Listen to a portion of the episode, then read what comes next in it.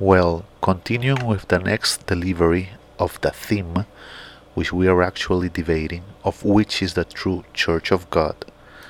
and after making a, we will say, a type of graphic to understand to some extent the passage of John 7:16, Jesus answered them and said, My doctrine is not mine, but his that sent me. After being understood that we have to clear up a question, after getting the idea that in order to be able to resolve the question of which is the true Church of God, we have to go to the fundaments, or as others will say, the rudiments, because it is there where we have found out that everything started to be done badly.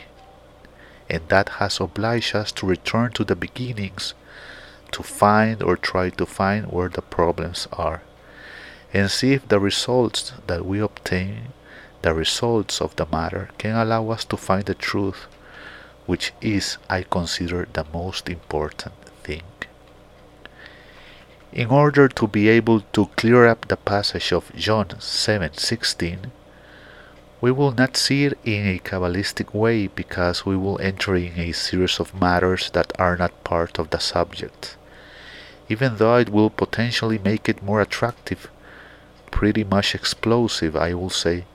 but in this moment is not the theme of discussion. So in order to solve the equation of the question that we have in this passage of John 7:16, we will use another passage that has to do with Kabbalistic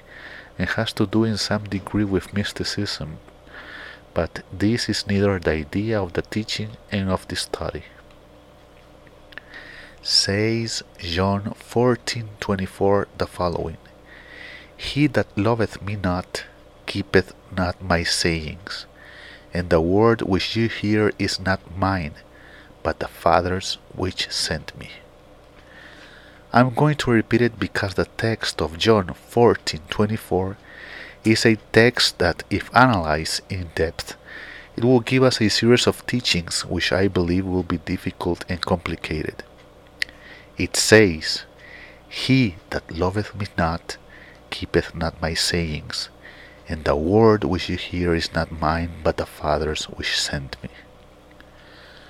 With this text that we have been using, a series of questions are generated to us that will come to complicate even more the panorama that we have before us. Because Jesus the Messiah is putting to us a series of conditions that, in a Kabbalistic way, we understand belong to a rule, and that rule must be fulfilled. On the contrary, if it does not fulfill, it generates a series of uncertainties. But the most, we will say, transcendental, we believe everything written there is transcendental, but the most transcendental to us is our search today that has to do with this revelation that Jesus the Messiah does in relation to this ministry, teaching that the Messiah brought to the earth. And this calls our attention because according to the Messiah, according to what the Messiah tells us, the Messiah between lines is telling several things to us but we will only take from that many things only one for the purpose of this study. And is that the Messiah in John 14:24 is revealing to us that the structure, that the architecture, that the design of this new faith comes from the Father, comes from God Himself. So this generates us a series of uncertainties, a series of questionings, of doubts, of questions regarding the manifestation or the revelation that Jesus the Messiah is giving us. Because in the becoming of the religions, it is taken as a fact that he came to represent someone, but that his words and his doctrines were his. But according to the Messiah, he's telling us that the words and the doctrine is from the Father. This calls our attention very powerfully because the Messiah comes to a Jewish religion, and Jews by nature and characteristic define their faith as coming from God. But now Jesus the Messiah reveals us, relates us, tells us, teaches us that this new doctrine, because it is new, this new teaching, this new faith, these new words, put the term that you like, come from the Father. We in the Church have a God Father within His functions, attributes, faculties, and we can say many things. We have Him as Creator, so the Messiah is saying us in few words that the faith, that the doctrine, that the teaching, that his words come from the Father. So in other words, we have to understand that all the architecture that we have tried to devise in all these centuries and millenniums is bad. The base of the doctrine of the Father should have been respected. That is doing to a generation of people a dramatic and radical change because it's announcing, sharing, talking, revealing a new faith that detaches itself totally from the traditional faith that these actors had in the moment that the Messiah came. So this makes us to talk, to think, to discern where these words want to take us. What does the Messiah want to tell us in John 14:24? Kabbalistically, we already know that it is a rule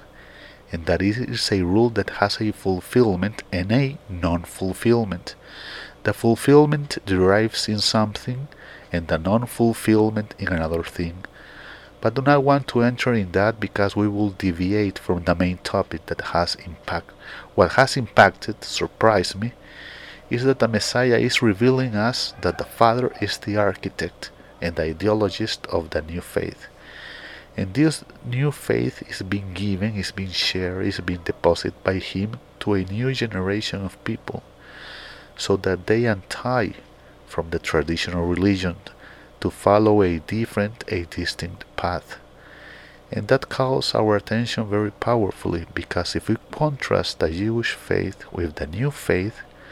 we found that there are extraordinary radical changes in relation to a series of conceptions, thoughts, ideas that come to shine through a new doctrine, and only by knowing that it generates us a series of complicated situations. Believe that these words in John 14:24 have a very profound impact. Obviously, that people sometimes cannot capture the 100% of the revelation because some people are in one thing, others are in other things, and another people are in another thing. But this text, this text is strong because for the first time in history, in a clear and evident way, it shows us that the Father and Son are immersed, are determined, that they took a decision that they have standardized criteria in relation with this new faith, and this brings a series of extraordinary and terrible implications because they come to tell us, even though they do not say it, they come to tell us a number of things that possibly we do not have even the capacity to advert how far do they go or what is the limit of this. We always invite you to write to us the last church 7 7 in number okay gmail.com you can also visit our webpage churchofgod.tk there you can take notice of the work that we are doing and can share with us a series of teachings believe that this matter, as we are carrying it, begins to have its effects in its results. Because when faith was defined, it was sold with a very with very strange ideas, to such a point that they have a great likeness with the old faith, the Jewish faith. And we always ask ourselves, why do they have such a likeness? But according to the passage, what we are reading is that the true faith was destroyed, corrupted, and degenerated. That is why we need to make this analysis, this study, because we have found, we will say, a very strong fundament that shows us that this faith in which we have been believing and has been believed for generations has been a corrupted and disturbed faith. So now it corresponds to us to return to the rudiments or the principles that rule this faith and elaborate a teaching according to the words of Jesus the Messiah, that are in conclusion the words of God. That is why we will continue this study to be able to find more truths and be fundamenting and be able to respond at the end which is the true church of God. Beforehand, thank you very much.